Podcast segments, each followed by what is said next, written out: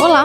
Começa aqui o podcast Aptari, iniciativa da Dinamo Editora, um espaço para uma conversa descontraída sobre a vida pós 60. Eu sou Renata Costa, jornalista. E eu, Luciana Fleury, também jornalista. E o que, que é aptare, você deve estar se perguntando. Aptare vem do latim e significa tornar apto. A ideia aqui é dividir experiências que ajudem a lidar com os desafios e as vivências dessa nova etapa. Outubro é considerado o mês do idoso, e ser idoso pode ter muitos significados atualmente. Pela lei brasileira, o Estatuto do Idoso, são chamados assim os adultos com mais de 60 anos. Mas tem gente que se ofende com o termo e prefere outras denominações, como sênior ou maduro. O que importa é que a principal característica dessa atual geração acima dos 60 anos é a diversidade de perfis. É sobre isso que trataremos na terceira temporada do podcast Aptari. São quatro episódios instigantes. Episódio 1: Avosidade. A relação avós e netos ganhou um nome. Episódio 2: Geração Sanduíche. A difícil missão de ser o recheio. Episódio 3: Provedor do lar. Ainda mantenho minha família. Episódio 4: Aposentado? Longe disso. Esta temporada tem o apoio de Apsen Farmacêutica. Episódio 1: Avosidade. A relação avós e netos ganhou um nome. Quando a gente diz parece casa de vó, hum, me lembra a comida da avó, pode ter certeza, é um elogio. Ter avós é uma delícia e a maioria dos adultos só tem histórias boas e cheias de saudade para contar sobre eles. E quando a gente vira avó ou avô? É hora de mimar, fazer tudo o que der na telha com o netinho e ouvir dos pais dele que os avós estragam o menino? Ou avô também tem obrigação de educar? Está certo quando os filhos delegam aos pais os cuidados dos netos? Afinal de contas, qual o papel dos avós hoje em dia? Antes, essa relação não tinha nome. Hoje, a geração acima dos 60 anos se apoderou dessa função afetiva e ela foi batizada avosidade. A jornalista Lilia Liang, especialista em gerontologia e diretora de redação da revista Aptari, recebe convidadas para falar sobre isso. E são convidadas especiais, porque afinal são avós. Antes, vamos ouvir duas avós que nos mandaram depoimentos sobre sua relação com os netos. Olá, eu sou a Maria do Carmo, tenho uma amiga que se considera avó escrava. Quando ela completou 60 anos, já tinha criado cinco filhos, então iria viver a tão sonhada liberdade. Mas o destino lhe pregou uma peça e uma das suas noras teve uma doença degenerativa e veio a falecer. E seus netos, na época com cinco, três e outro bebê, ficaram sem a mãe e o filho precisava trabalhar para sustento da família. Então ela pensou: não posso deixar os meus netos e meus filhos sozinho, e acabou ficando com os três, assumindo a total responsabilidade das crianças. Hoje eles estão com 15, 13 e 10 anos, numa fase difícil que é a adolescência, que para ela é bem puxado, o dia inteiro em função deles e do filho. E agora, com 72 anos, está cuidando de todos e não tem vida própria. Ela diz: Não consigo enxergar outra solução do que essas que me puseram. Por isso me considero uma avó escrava. Sinto cansaço, não me sinto bem da saúde, não passeio, pois tenho pouco tempo livre e por causa do estresse acabo sempre tendo discussões familiares. O meu filho se acomodou com a situação e não busca alternativa para resolver. Sinceramente, gostaria muito de mudar essa condição de avó escrava, mas não sei como fazer. O meu nome é Annie Renier Araújo. Há muito tempo os meus netos me botaram o apelido de Nini e esse apelido acabou virando meu nome. Então eu sou Nini Araújo. Eu sou uma jovem com 83 anos, mãe, avó e bisavó. E eu tenho três filhos, quatro netos, quatro bisnetos e toda a minha família reside fora do Brasil. Uns moram em Los Angeles, outros na Inglaterra, Suíça, Austrália, Portugal e Panamá City. E por essa razão eu viajo bastante por esse mundo afora. Embora não possa ter constantemente a presença física da minha família, graças à tecnologia fantástica do mundo atual, eu tenho contato permanente com todos, sendo uma avó e bisavó bastante participativa. Olá, pessoal. É, eu sou Lina Liang. Estamos começando mais um episódio do podcast Aptare. Uh, hoje a gente vai falar de um tema muito gostoso que é a avosidade, né? Quem que não gosta de falar do avô e da avó? É, uma das nossas convidadas é a Elizabeth Junqueira, publicitária de 61 anos, que entrou de cabeça na relação entre avós e netos. O tema é tão instigante para ela que, além de curtir seus netos, ela abriu um site chamado Avosidade. Também converso com a Sônia Silva Fernandes, de 72 anos. Ela é avó de cinco netos que variam de 9 a 17 anos. Participa do papo o psicólogo Caio Henrique Viana Batista, psicólogo da Beneficência Portuguesa de São Paulo e coordenador do Serviço de Psicologia do Residencial Santa Cruz. O Caio não é avô, certo, Caio? Ainda não. Vamos lá. É, eu gostaria de começar a nossa conversa ouvindo um pouco a experiência de cada um, né? Então eu vou começar com as nossas convidadas e aí eu vou abrir a palavra para a Sônia, que tem os cinco netos aí. Eu entendo que são três no Rio e dois aqui em São Paulo, é Exatamente. isso? Exatamente. É, no Rio de Janeiro eu tenho a Mel, tenho a Clara e tenho a Ana Clara. Mel tem 17, pré-vestibulanda de Direito. Clara está passando para está terminando o primeiro, a primeira fase do primeiro grau, indo para o segundo grau. E a Ana Clara está na sétima série. E aqui em São Paulo, onde eu estou tendo maior convivência, é com o João Casolaro, que tem 12 anos, e com a Ana Beatriz Casolaro, que é, tem 17 anos, também é pré-vestibulanda de Direito. E como é a sua relação com eles? E imagino que deve ser uma relação diferente com os seus netos que estão lá no Rio de Janeiro, longe, e os netos que estão aqui em São Paulo, pertinho. A minha relação com os que estão no Rio de Janeiro é mais é através de WhatsApp, né? Através de mensagens e às vezes de telefone. Mas sabe como é? Adolescente nunca tem tempo para ligar para a avó. Né? é verdade. E eu tenho mais contato com os, do, os, dois daqui de São Paulo, que é a Ana Beatriz e o João. Eu fiquei até, inclusive, com eles há cerca de uns, uns, um mês passado. Eu fiquei com eles direto por 15 dias, porque meu, minha filha e meu genro foram viajar. E eu fiquei Tô tutelando os dois. Sobreviveu. Sobrevivi. e eles estão bem, né? que bom. Vamos lá. Elizabeth, me conta um pouquinho aí dessa empreitada, ou avosidade. Como é que você se inspirou para fazer esse site? Claro que eu me inspirei no neto, né? não, não, tinha, não tinha outro jeito. Eu trabalhava na, na comunicação no mundo corporativo e é, eu tive filhos muito cedo. E aí, é, ao ter filhos muito cedo, eu depois saí da minha cidade natal, que é Salvador, e fui ca e caí no mundo, tá certo? Fui trabalhar em jornal fora, enfim, depois aqui em São Paulo, e tinha muito forte em mim a lembrança de como tinha sido a minha infância e a infância dos meus filhos, que também saíram junto comigo no início da adolescência para essa minha jornada é, fora da Bahia. E quando nasceu o meu primeiro neto, eu era a louca para ser avó. Ele tem sete anos hoje, o Matheus. Todas as minhas amigas disseram, mas para que essa pressa toda? Eu comecei mais cedo e tudo mais.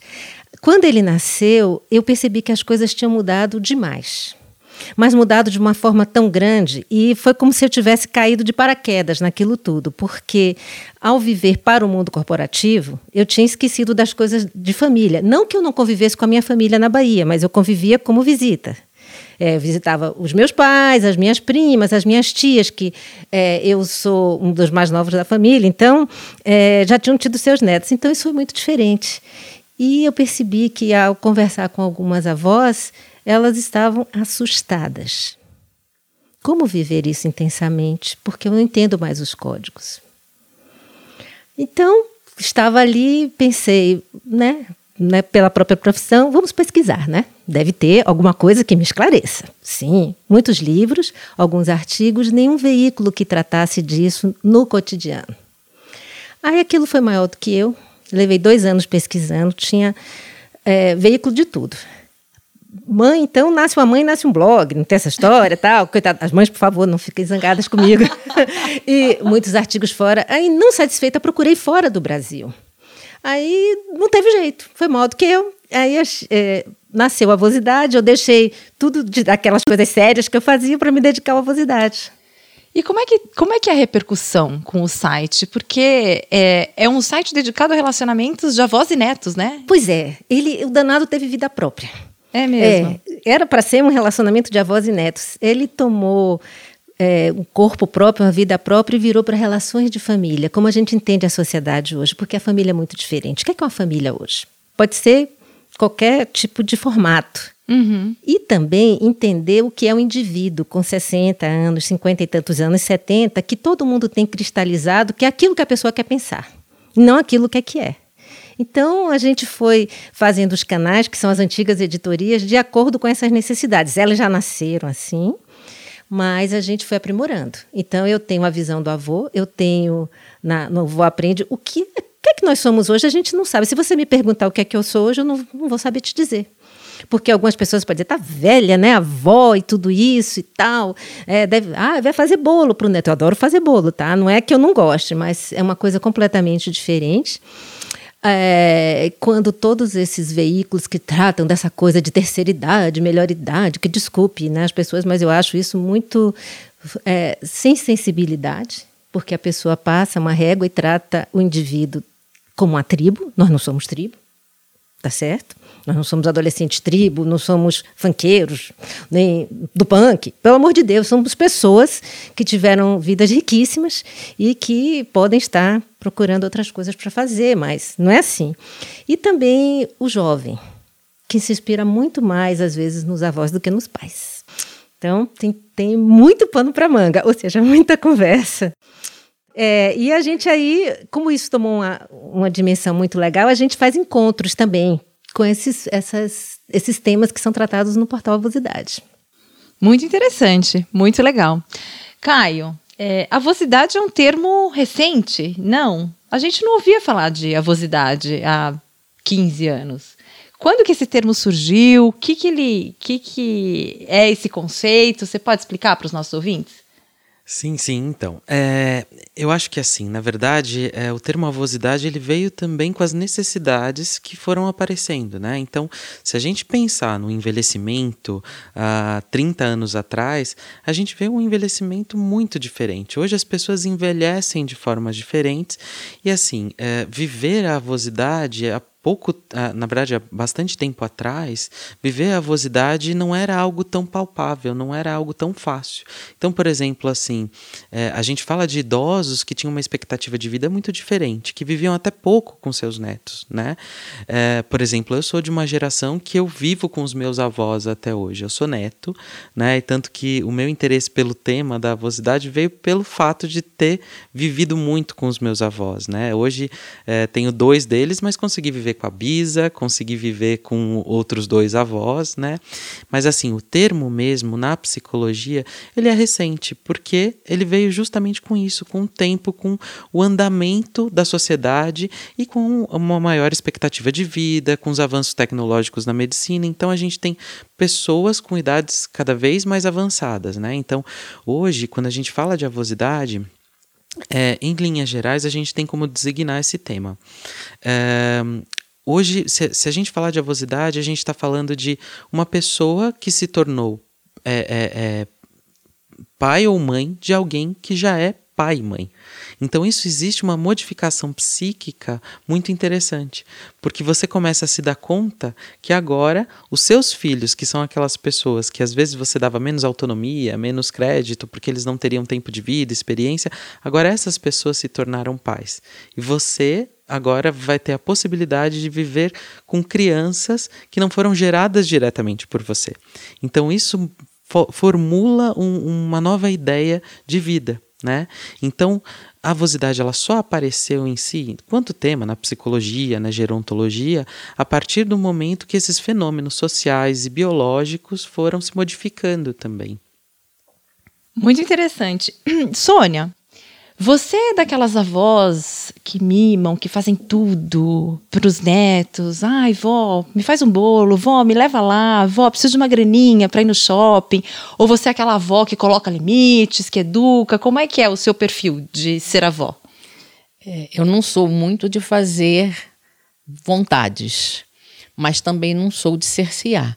Eu procuro fazer o equilíbrio de acordo com as orientações da minha filha faço tudo em acordo com a minha filha, certo? Tudo que eu faço é em acordo com ela. Se eles me pedem para fazer um bolo, a minha neta Ana Beatriz só come bolo de cenoura. Então, vó, faz um bolo para mim.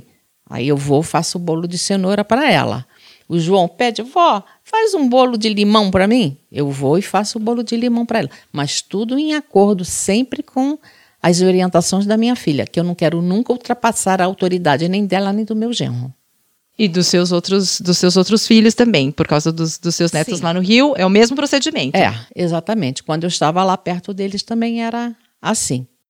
Você acha que o papel da avó inclui também educar? Não. Não. Não. Não inclui educar, não. Você pode orientar, mas educar, isso é uma função do pai e da mãe. Entendi. É, Elizabeth, você deve ouvir assim muitas histórias no seu no seu site, né? E muitos questionamentos também. Ai, não, porque será que vó é só para mimar mesmo? Avô é só para mimar? Ou tem que interferir na educação? Se está vendo que, ah, que se discorda de alguma de alguma atitude do filho ou da filha em relação à educação dos netos, pode intervir? Como é que você media isso? Como é que você se posiciona em relação a É, isso? Eu acho que a gente deve ter uma coisa chamada bom senso. É, cabe aos pais educar os filhos. Eu acho que nenhum avô, nenhuma avó pode pegar a maternidade, a paternidade para eles. Eles já tiveram sua vez. Agora, você não vai ver uma situação, uma criança, uma situação de risco e não vai interferir. Ou você não vai ver uma coisa que você veja que o seu filho, sua nora, enfim, a sua filha, seus genros estejam ali um pouco atrapalhados e não chamar no canto e conversar com toda a gentileza, com toda a delicadeza, porque ser pai e ser mãe hoje, sinceramente, me parece mais angustiante do que sempre. Eu é, costumo brincar quando for fazer alguma palestra assim, ou eu era uma dinossauro, ou parecia muito mais fácil ser mãe, e olha que eu fui mãe muito jovem, do que hoje, porque com, com todo esse script, eu sinceramente ia tirar zero, porque eu não consegui fazer a metade do que se pede para uma mãe hoje, do que ela mesma se cobra. Então, acho que a gente tem que ter muita delicadeza. É, as relações familiares, elas precisam de delicadeza. Porque, às vezes, a pessoa quer uma ajuda, mas ela tem é, acanhamento de te pedir porque é, pode parecer fraqueza. E pense que as mães hoje, às vezes, algumas delas encaram a maternidade como um plano de carreira. E plano de carreira a gente não pode falhar, porque senão não tem promoção, não tem bônus, não tem reconhecimento. E, gente, maternidade não é isso. Eu sempre procuro dar esse colo para as mães. Uhum. E aí, é, você poderia exemplificar? É, porque você fala que existe, existem situações em que, poxa, não dá para a avó não falar nada, para o avô não falar nada. Se tem alguma coisa, a criança está numa situação de risco. Você pode dar algum exemplo prático para a gente, para ficar mais claro? Por exemplo, às vezes a pessoa opta por ter um filho só e e isso é comum hoje. E aquele filho tem que ter seguir uma todas as angústias e todos todos os desejos que os pais querem. E hoje deixa pouco espaço para a criança brincar. Todo mundo sabe, não sou eu que estou dizendo, são os psicólogos, os psiquiatras, que a criança tem que ter uma hora para ela respirar, para ela brincar e tudo mais. É, então, se você não, uma, uma criança hoje tem uma, uma agenda pior do que executivo. Então, se você pode interferir com isso, você pode dizer, pode ficar com a criança e dizer o que, é que ela vai fazer? Nada. Ela vai brincar comigo, ela vai ter isso e tal, porque é, relaxa, eu estou observando isso, aquilo e outras coisas. Uma coisa que também é muito pomo da discórdia é a alimentação. É claro que se teve uma, é, crescimentos na medicina, avanços, que você não deve dar açúcar para criança até dois anos, os avós devem respeitar. Mas você também tem que dizer para esses pais que, pelo amor de Deus, são 7 bilhões de pessoas no mundo. É, nem todo mundo precisa ser vegano, nem precisa ser isso, nem precisa ser aquilo que se não comer. Então é uma coisa assim que enlouquece os pais, porque todo, tudo está contaminado, gente. Tá, tá certo, a gente tem que ter cuidado, mas e por aí vai. E especialmente com é, relação a ser um pouco mais leve com as crianças.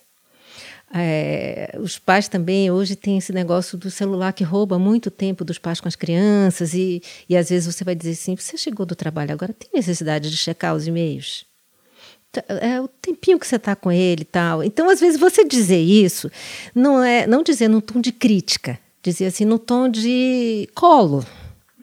Né? Dá um colo. Hoje parece que parece que os pais precisam de mais colo do que as crianças. Eu tenho essa impressão. É, pode ser que eu esteja enganada, mas pai e mãe hoje parecem ser desamparados, porque quer tanto que acaba se perdendo, né? Caio, procede? Procede. É, um ponto que eu acho que é muito interessante que na própria psicologia a gente já coloca isso como algo bem estabelecido, né? Uh, diversas questões sociais aconteceram nesse meio tempo. A entrada da mulher no mercado de trabalho. Isso faz com que é, é, ela acabe se ausentando muitas vezes da função de mãe e muitas vezes delegando isso aos avós tá? É, muito sabiamente, né, como foi dito aqui, vô e não é para educar, tá? Vô e vó é para fazer exatamente aquilo que a gente chama na psicologia de transmissão intergeracional, que é passar de geração em geração alguns hábitos, alguns costumes, falar um pouco sobre a história da família, sedimentar alguns hábitos, né? Ou sedimentar algumas crenças dentro do âmbito familiar. Isso é super importante. Essa muitas vezes é a função dos avós, né? É claro que assim, vários fenômenos sociais interferem nisso. Como eu falei, a entrada da mulher no mercado de trabalho, por exemplo, mães adolescentes. Então, muitas vezes, os avós acabam pegando o papel de pai e de mãe. Mas aí o que, que acontece? Com o crescimento da criança, com o desenvolvimento da criança, existe às vezes uma confusão muito grande. Quem que será que vai ser a minha figura de autoridade? É meu pai ou é meu avô? É minha mãe ou é minha avó? Tá? Então, é, é, a gente percebe que realmente, né, como foi dito, muito bem dito, né, os pais vêm precisando de muito colo, né, ultimamente, porque o excesso de informação muitas vezes faz com que a experiência às vezes dos avós não seja colocada dentro da família, com que essa transmissão intergeracional dessas informações elas sejam mais limitadas e aí, né, é, na verdade o, o vô Google, né, que fala muito mais alto do que às vezes a experiência dos próprios avós, né? E um ponto que eu acho que é muito interessante é que assim, é, dentro da psicologia, é, quando a gente fala de avosidade, eu acho que tem uma coisa que é, que é interessante para os avós e que quando a gente fala de avosidade, a gente sempre imagina um avô, uma avó com uma criança. E às vezes a gente também imagina um avô, uma avó idoso. E para ser avô e avó, hoje em dia você não precisa mais ser idoso. Então esse é um, é um ponto muito importante de dizer e que assim é uma função estruturante tanto para a vida mental do neto como para a vida mental dos avós. Por quê? Você não necessariamente precisa ter avós para ter essa transmissão intergeracional. Quando seus pais contam o que eram ou quem foram seus avós, o seu psiquismo já vai sendo estruturado também. Ou seja, a presença dos avós independe da, da deles existirem em vida. Então é, é uma relação que transcende às vezes a existência dos avós, né? Então acho que esse ponto é, uma, é um ponto muito interessante de dizer para ver como isso é importante tanto para os netos como para os avós, porque já do lado dos avós um ponto muito interessante é que a, o nascimento dos netos traz para ele a possibilidade de reviver coisas que ele não tinha vivido com os filhos. Porque aí, por, pelo fato de não precisar educar, ele pode muito mais brincar e viver aquilo de uma maneira muito mais adaptada e funcional. Então a gente fala que uma avosidade adaptada é aquela avosidade que você convive com seus netos sem a obrigação de educar e de colocar os limites, de impor certas coisas. Isso é uma avosidade adaptada. É assim a sua relação com seus netos? É. Desse jeito? Isso mesmo. E você está tendo a possibilidade de reviver coisas que você viveu com seus filhos, com, com seus netinhos? Um pouco diferente, né? Porque você, quando é mãe, você, pela primeira vez, você assume papéis, né? Principalmente quando não tem ninguém para auxiliar e ajudar, como eu não tive, porque eu não tinha mais a minha mãe. E graças a Deus eu tinha o auxílio da minha sogra, mas era mais é, difícil. É, a minha presença quando nasceu a minha primeira neta foi muito intensa. Ajudei bastante a minha filha. Eles moravam em Brasília, fui para lá e fiquei com eles cinco meses. Só a, a Ana Beatriz nasceu em março, início de março. Eu só saí de Brasília no final de abril, porque eu fui para o Rio de Janeiro, porque a Mel ia nascer em 29 de maio. E ajudei muito também a minha nora e ao meu filho. porque a Mel nasceu na minha casa. O apartamento deles não estava pronto e eles moravam comigo. E ela nasceu dentro da minha casa. Então era uma felicidade total. Você cuidar de neto é muito diferente do que você cuidar de filho. Diferente como? Explique. Ah, porque você faz mais é, as vontades das crianças, principalmente quando é pequeno, você não impõe horários como quando eu, a minha filha nasceu, eu impunha horários. Não, ela tem que mamar só de três em três horas. Não adianta. São três em três horas que o médico falou. E quando as minhas netas nasceram, quando elas choravam no intervalo, dizia: dá um peito para essa criança. Você não está vendo que essa criança precisa? e é assim. A avó fica mais flexível. Muito mais flexível que a avó fica. É, muito legal. É, Elizabeth, você tem é, um, uma infinidade de informações com, com o site e você também é avó. Pois é. Você aplica as coisas que estão lá no site, você é uma avó flexível, como é que é a sua relação com os seus netos? Bem, a primeira coisa falando de mim mesma é o sentimento. É, quando você acha, quando você vir avó avô, a não ser que você seja uma avó, uma avó muito, muito cedo, você já deve ter mais ou menos ali uns 50 anos. E você acha que já experimentou todas as formas de amar na vida. Aí vem aquela criaturinha que você não passou a gestação, você não teve que ter as dores do parto e você ganha aquilo para você, entendeu? Que você é uma, um amor assim. E eu falo por mim e falo pelas pessoas às quais nós já entrevistamos e pelos depoimentos que nós tivemos. É uma sensação muito diferente. E eu não estou falando pelo lado piegas, não. É uma coisa como se você tivesse um novo sopro de vida. E aí que está a confusão. Porque algumas avós, especialmente as mulheres, têm a sensação de que elas estão revivendo a maternidade. Aí que você não pode nunca ultrapassar, não atravessa o samba, tá? Mas que você sente aquilo e você vive uma coisa assim, você se pega leve. É como uma sensação, vamos ver, para quem é jovem, vamos dizer, é uma sensação de você estar tá vivendo uma grande paixão. Uma paixão no sentido do afeto que não cabe no seu peito. É, no meu caso, em alguns casos que a gente tem entrevistado, eu gosto muito de falar do homem, porque quando a gente fala avosidade, fala muito da avó. E eu já entrevistei muitos homens é, que tiveram carreiras brilhantes, alguns aqueles malvados, Mad Men, que eu levo já meu kit que é o lencinho de papel tal, porque toda hora tem que interromper a entrevista, ele pede, por favor, que não, não filme é, com as lágrimas, porque eles aproveitam o estágio deles de avó para fazer uma coisa que eles não conseguiram fazer nos filhos. Porque os homens de 60, 70 anos foram ensinados a ser provedores. E ao ser provedor, eles se destituíram do papel de pais e deixaram por conta das mães para criar os filhos e tudo mais. E eles, é, claro, estavam ali no ímpeto de fazer suas carreiras, mas depois viram quanto perderam. Que não acontece com os pais hoje, que eu acho muito bacana. Pelo menos eu observo que os homens hoje são muito mais participativos. Então eles choram. E aí, esses avós, sim, esses homens, querem de qualquer jeito ter aquele resgate do, do trabalho, do, da convivência com a criança que ele não teve. Outro dia, num depoimento de um deles, ele disse assim: Eu vivi 65 anos para ter o prazer de tarde buscar o meu neto na escola, porque ele nunca tinha feito isso com o filho. Então, são coisas assim muito diferentes hoje em dia. É, é muita coisa para a gente sentir, contar, entender, né? acolher. Puxa vida, é ser avô deve ser uma coisa muito incrível, né? Uh, é, a minha, minha mãe tem só uma neta e a neta dela mora longe, né? Minha sobrinha mora na Suíça, então a gente só vê uma vez por ano. É, mas graças à tecnologia, hoje dá para minha mãe ser um pouco mais avó. Ela consegue praticar essa, essa avosidade. A Sônia me falou que tem três netos que estão no Rio de Janeiro, tão longe. Né? Eu não sei como é que é. Você só tem o Matheus? Não, eu tenho uma, o Matheus e a Sofia estão morando agora em Portugal. Eles é, moravam aqui até um ano e meio atrás, até que meu filho, que era aquele cara mais certinho do mundo, chegou um dia para mim e disse assim: Vou viajar pelo mundo e vou carregar as crianças. Eu só não caí dura, morri, porque o coração deve ser forte. E ele tem feito isso. Felizmente, agora parece que ele parou um pouco em Portugal e tal, e, enfim. É, e eu tenho também o Rafael, que mora aqui em São Paulo, né, do meu filho caçula.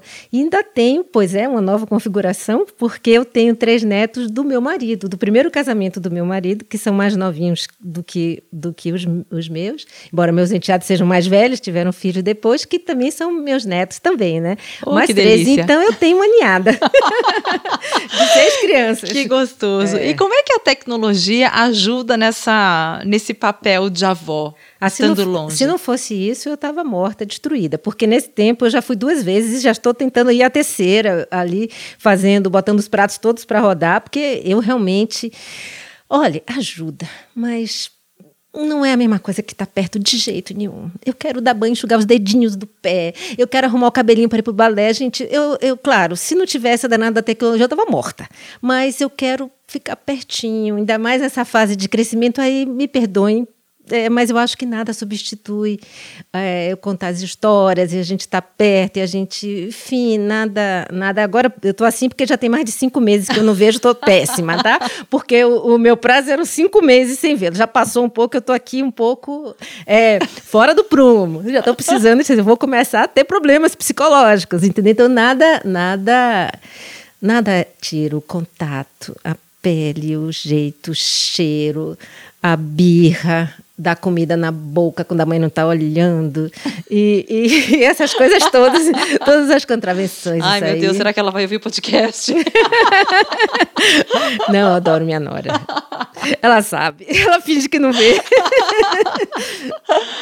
Sônia, como é que é? Qual que é o papel da tecnologia aí no seu, no seu exercício de avosidade? É só o WhatsApp? Vocês se falam por, Só. Por FaceTime? Não, é só não, WhatsApp. Não, não, não, porque elas são muito ocupadas. A Mel estuda assim um dia inteiro e a noite toda, porque ela quer, porque quer passar no final do ano. A Clara também é extremamente ocupada e não são muito acostumadas a esses laços. Meu filho e a minha nora não passaram isso para elas. E então eu fico restrita também a escrever, e se elas me respondem, aí eu entabulo uma conversa. Mas se não é mais diferente, é mais difícil. Mas com os daqui não, os daqui é bem melhor a interação. Dá dois enxugar daqui. os dedinhos do pé. É, às vezes, né? Porque tem uma com 17, o outro Ah, com 12. Imagine um adolescente de 12 ligado ali. João, você quer um suquinho agora? Não, vó, depois. João, você quer um pedaço de maçã agora? Não, vó, depois. Eu digo, menino, depois o que, que você vai querer? Não, vó, não tô com fome agora, não. É difícil. É difícil. João, olha, você tem que estudar. Sua mãe falou para você estudar. Eu sei, vó, depois eu estudo. E aí a avó tem que fazer o quê? Eu vou brigar com ele? Não está no meu papel brigar com ele. Não está. Eu deixar por conta dele. Ele depois vai dar satisfação à mãe dele. Se ele vai tirar nota boa ou ruim, ele vai ter que se entender com a mãe dele. É, tem uma, uma parte aqui engraçada, porque é, eu só tenho filho homem, né? Então eu fiz quase uma campanha comigo mesmo é, e adoro as minhas noras. Acho que elas são duas filhas para mim e são de verdade, são de fato. Procurei entender muito o lado delas, porque sempre tem essa, essa é, coisa de, de nora e sogra, essa coisa horrorosa, antiga. Eu digo, não, o quê? Eu vou perder a minha chance de ser avó só porque tive filho homem? Mas não por nada desse mundo, né? Caio, como é que você avalia o papel da tecnologia para os avós de hoje, né? Porque com essa, com essa globalização, tá todo mundo espalhado aí pelo mundo. Como é que dá para ser avó se seus netos estão lá na Austrália, né? É, eu acho que assim, é aquilo, né, que a Elizabeth falou, não dá pra substituir, né? Ajuda a amenizar a saudade, né? Eu acho que assim, é, hoje com, com a tecnologia, eu acho que é muito importante o movimento do próprio avô, da própria avó, de realmente conversar, de ir atrás, é, e do, dos próprios netos, né? O problema é isso que a gente estava falando. A gente tem hoje uma geração de crianças e adolescentes executivos, ocupados, né? Então, assim, é um neto que tem oito anos de idade, mas ele faz judô, karatê, inglês, alemão, né? Então, é, é aquela coisa. Coisa, a, a infância tem sido perdida. Então, por exemplo, se a gente parar para pensar, a infância está perdida por conta uh, uh, da, do acesso à informação, então a gente vê crianças muito adultizadas, né, as crianças mais novas muito adultizadas, e a gente vê uma cobrança enorme para que os adolescentes já comecem a pensar na vida adulta. Ou seja, você tem que ter uma carreira, né? Você já tem que pensar no que você vai ser para o resto da sua vida com 17 anos de idade, né? Então fica muito difícil qualquer tipo de relação. Por exemplo, as relações de amizade que hoje as crianças e os adolescentes têm são só nos meios em que é, é, aquele melhor amigo pode ser o maior competidor do vestibular. Né? Então são, são, são fenômenos sociais muito difíceis e que acabam fazendo com que as relações fiquem realmente muito mais escassas, muito mais apertadas. Né? Então é, é, aí cabe também a nossa reflexão né, do que a gente faz em casa, do que a gente cobra.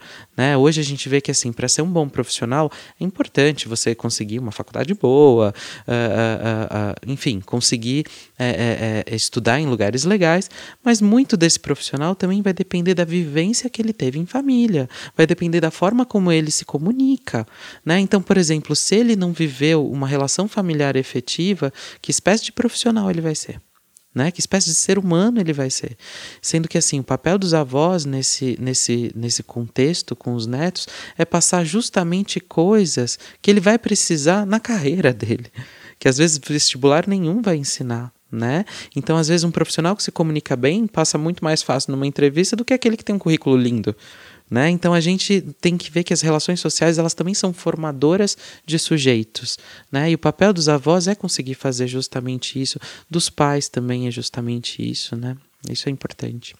É, a gente falou aqui de uh, histórias felizes, né? De avós e de, de, avós que convivem com os netos e que têm é, uma boa vivência.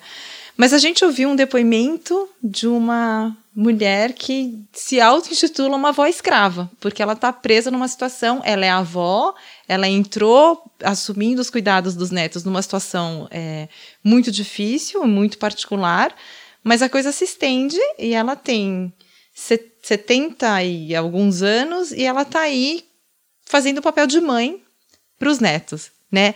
E eu achei que o termo avó escrava é um termo que é realmente muito forte, que passa muitas coisas, né? É, eu queria ouvir primeiro do, do, do Caio. É, o que, que você achou dessa expressão? Porque essa foi uma coisa que me chamou muito a atenção.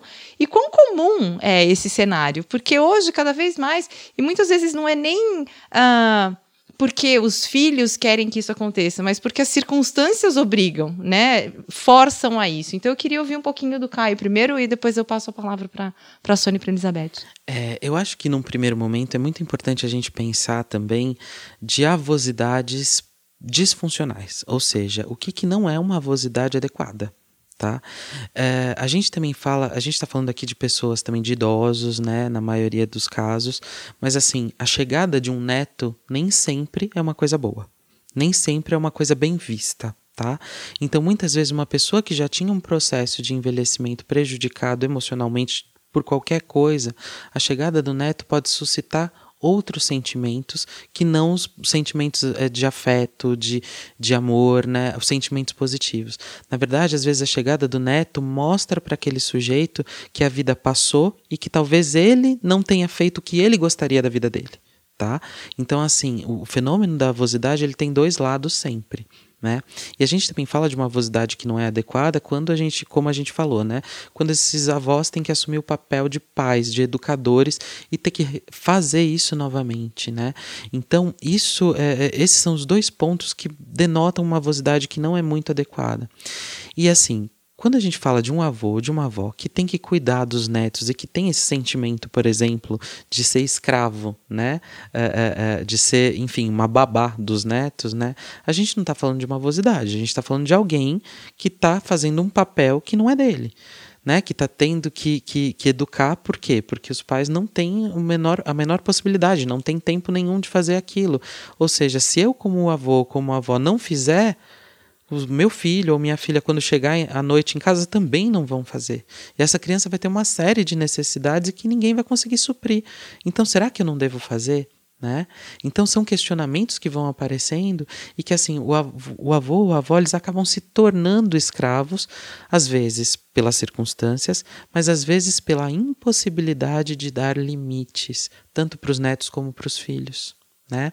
Ou seja, socialmente a gente fala: nossa, não, meu filho está trabalhando, minha filha está trabalhando, não é melhor eu ficar com os meus netos.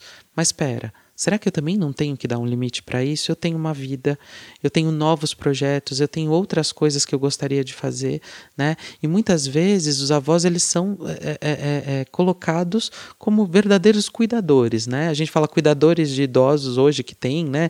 É, cuidadores formais, mas cuidadores de crianças, né? Nem sempre são babás, são avós, né? E o quanto que a sociedade também coloca que esses avós devem cuidar dos netos, porque da mesma forma que um adulto, quando institucionaliza, por exemplo, um, um idoso numa instituição de longa permanência, ou quando coloca o idoso, uh, uh, uh, enfim, né, num centro-dia, por exemplo, tem aquela culpa de colocar que avô, que avó que tem a possibilidade de tempo vai deixar o neto o dia inteiro numa creche? Né? Então, os sentimentos de culpa também podem aparecer de diversos lados. É importante você saber que é, é, algumas culpas não devem ser carregadas. Algumas culpas, na verdade, são culpas das circunstâncias, da sociedade, mas que o limite é importante para todo mundo. O que as pessoas não entendem é que limite, dar limite também é dar amor tanto para os filhos como também para os netos, né?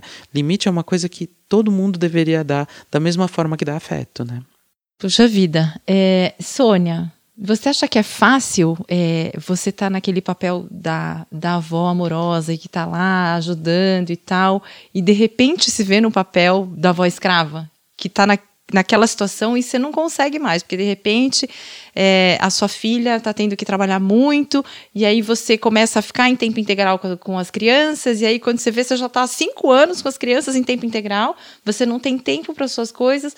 Você acha que isso é uma coisa que, que é mais comum do que a gente pensa e que é fácil chegar num, numa situação dessas ou não? Olha, eu acredito que hoje em dia isso deva ser um problema bem comum, mas eu não acho certo. Eu acho que tem que ter, a avó tem que ter o espaço e dos, os pais das crianças têm que ter compreensão, entender que aquela senhora está ali para ajudar e não para se responsabilizar pelo trabalho. Uhum. Não pode. Não tem como isso. Essa senhora que deu aquele depoimento e que se auto-intitulou é, avó escrava. Poxa, faltou um pouco de compreensão da parte do filho dela e dela também se abrir para ele. Conversar com ele, dizer que ela não podia, não podia tomar aquela tomar aquelas rédeas daquele daquela missão. Ela não podia. E ele tinha que entender, se colocar no lugar dela como uma senhora de idade. Onde já se viu uma senhora de, digo por mim, 72 anos de idade, ficar responsável pela educação de três adolescentes? É muito difícil. Inclusive fisicamente, né? É Exatamente, fisicamente imagina. Cansativo. As crianças, o menor agora parece que está com 10 anos. Levar para a creche, buscar, levar o outro para a escola, levar para outras atividades que eu acredito que devessem ter. Como é que e ela conseguiu dar conta disso tudo, de fazer tomar conta da casa e desses netos e esse filho não ter um pouco de compreensão também para com ela, não é? Eu acho que faltou ali uma, um diálogo entre ela e o filho dela também. E uma acomodação dele, né? Porque, ah, minha mãe tá aí, tá tomando conta, vai tudo de vento em popa. Quem melhor do que minha mãe para cuidar dos meus filhos, Mas né? só que ele esqueceu que a mãe já está com idade, já viveu a vida dela, já cuidou dele, uhum, não é? Uhum. Elizabeth. Pois eu concordo bastante com tudo que foi dito, mas eu, é, eu acho importante que se tenha clareza da situação. Quando, quando a mãe das crianças faltou, claro, era o papel dela ali naquele momento de que aquilo era uma coisa excepcional. Aí eu acho que uma avó tem que entrar mesmo para assumir, para fazer, mas aquilo teria, era um ritual de passagem para que o próprio pai assuma a responsabilidade dele de pai e ela possa ter é, enfim, a vida dela. Mas ela, não sei se eu estou aqui colocando de uma forma imprópria, ela teve a tentação da maternidade repetida. Porque às vezes você, todas as mulheres têm isso. Eu poderia ter feito isso melhor com meu filho, com a minha filha, todo mundo tem. Quem disser que não tem, não é humano. Eu, eu faço coisa para os meus netos que eu gostaria de ter feito para os meus filhos. Por, por, não fiz, por N circunstâncias, posso me desculpar e tudo mais. Mas aí, se isso foge ao controle, foge ao limite, então isso é, tem é, resultados que não são bons. E a pessoa colocar esse termo voz escrava, a pessoa está, de uma certa maneira também, é, querendo chamar uma atenção de uma coisa que é um problema de sentimento dela, íntimo dela, porque ela não conseguiu dar o limite para o filho, antes de dar para os, para os netos. Então, acho que tudo tem que ser conversado. É, é, eu tenho acompanhado outras histórias que são o oposto das avós que precisam marcar uma hora para visitar os netos.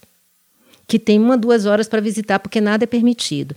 Da avó, que não, não, não, a ela não é permitido cuidar do neto, porque não, sempre o filho ou a nora, enfim, os pais não concordam, e aquela pessoa não pode demitir a avó como demite a babá. Então, tem, tem isso acompanha bastante. Tem tanto de um lado, que é o lado da extrema concessão, como o lado da extrema restrição. Então, acho que as pessoas têm que conversar né? A situação é difícil, teve isso, claro, ninguém vai, vai negar uma ajuda, mas tudo é um processo. Senão, o filho nunca vai amadurecer. Claro. Caio, então, assim, diálogo é a palavra-chave aqui. Sim, diálogo é muito importante e um diálogo verdadeiro, né? Ou seja, é, tanto dos avós, né, de chegarem e falarem, olha, tô cansado de determinada coisa, seja o que for essa coisa, né? Por exemplo, o fato de netos não terem tempo para mim, calma, né? Vamos, vamos rever essa relação.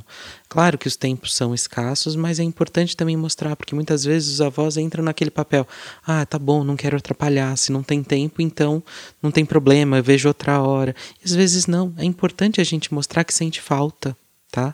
Sentir falta também é uma coisa humana, então isso é muito importante. É, e da mesma forma dos avós que ficam o tempo todo com os netos, né? É, é, importante a gente deixar claro que uma pessoa idosa, ela, ela é uma pessoa investida de desejos, de vontades, de afetos, e às, às vezes a sociedade coloca o idoso para papéis muito específicos dentro por exemplo, do âmbito familiar, né? E um deles às vezes é de ser um avô, uma avó que é cuidador de neto. E esse não é o papel, né? Então, assim, uma pessoa que tem vontade, tem vontade de sair, tem vontade de não ver o neto naquele dia, né? O que também não é nenhum problema, nenhum pecado, nem nada nesse sentido. Então, é importante comunicar aos filhos, falar com a família, às vezes com os próprios netos, porque aqui a gente também está falando muito de avosidade, como se fosse de um neto, de um avô de uma avó para um neto criança, e nem sempre é criança, né? O neto pode ser adulto também, né? A gente vê aí é, pessoas que são avós de pessoas de 30, né? Como os meus avós né? Então, por exemplo, é, é, muitas vezes é, lá em casa mesmo, né? Minha avó fala: e aí, você não vai vir me ver? Como assim? Né? Então ela já começa até a, a, me solicitar mesmo, né? Porque a gente abriu esse canal, essa via de acesso. Então isso é muito importante sempre, né? Tanto dos próprios avós que não podem também se colocar numa posição passiva, tanto de aceitar os netos 100% o tempo inteiro, como também de, ah, nossa, eu tenho que ver o meu neto e não consigo. Não, consigo sim, vou falar para ele porque eu tenho que responsabilizar o neto também, né? Conforme ele vai crescendo, tá? Uh, e só que assim, o diálogo, ele é essencial. Eu acho que é essencial para todas as relações e nessa principalmente, porque todas as relações também consistem em um contrato. Então aquilo que está contratado não sai caro, né? Então isso é muito importante o tempo inteiro. Legal. É, a gente está com um tempinho acabando, mas eu queria fazer uma última pergunta para Sônia e para Elizabeth. Para o Caio não vou fazer ainda porque ele não é avô. Qual que é a melhor parte de ser avô? Sônia. Qual é a melhor parte? Eu acho que não existe melhor parte, não. Acho que todas as partes são excelentes, são ótimas, são boas. É mesmo. O convívio com todos eles é muito bom, seja ele levando para a escola, seja nas tarefas em casa, seja na hora da refeição. Todo momento com eles é muito bom, todas as partes são boas, todas as partes são essenciais na nossa vida. Eles fazem a gente viver mais. Que gostoso. Elizabeth. Aprender.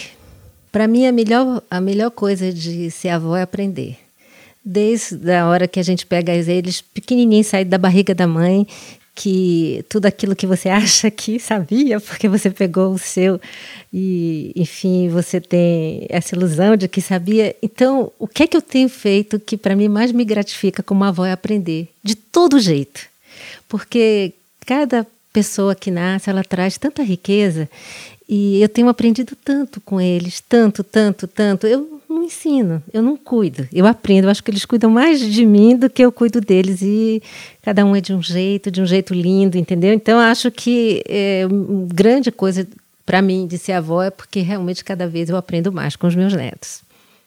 Oh, gente, que delícia de programa. Tô morrendo de pena de terminar, porque tá muito legal esse papo. Uh, gostaria de ficar mais, mais duas horas aqui conversando sobre isso, mas a gente vai ter que concluir. Eu queria agradecer os nossos convidados pelos insights e por ter tido a generosidade de compartilhar as experiências com a gente. Quero agradecer aos nossos ouvintes por terem acompanhado o nosso programa e a gente se encontra na semana que vem. Obrigada, pessoal. Esta temporada tem o apoio de Apsen Farmacêutica. O podcast Aptari conta com os trabalhos técnicos de GEA, Produção de Luciana Fleury e Renata Costa. Mediação de Lilian Liang e coordenação de marketing de Débora Alves. Agradecemos o apoio do Conselho Editorial formado por Abrão Jacó Goldfeder, Eduardo Luiz Mendes, Lilian Chibata, Malu de Alencar, Marcelo Talenberg, Maria do Carmo Cunha e Rosângela Marcondes.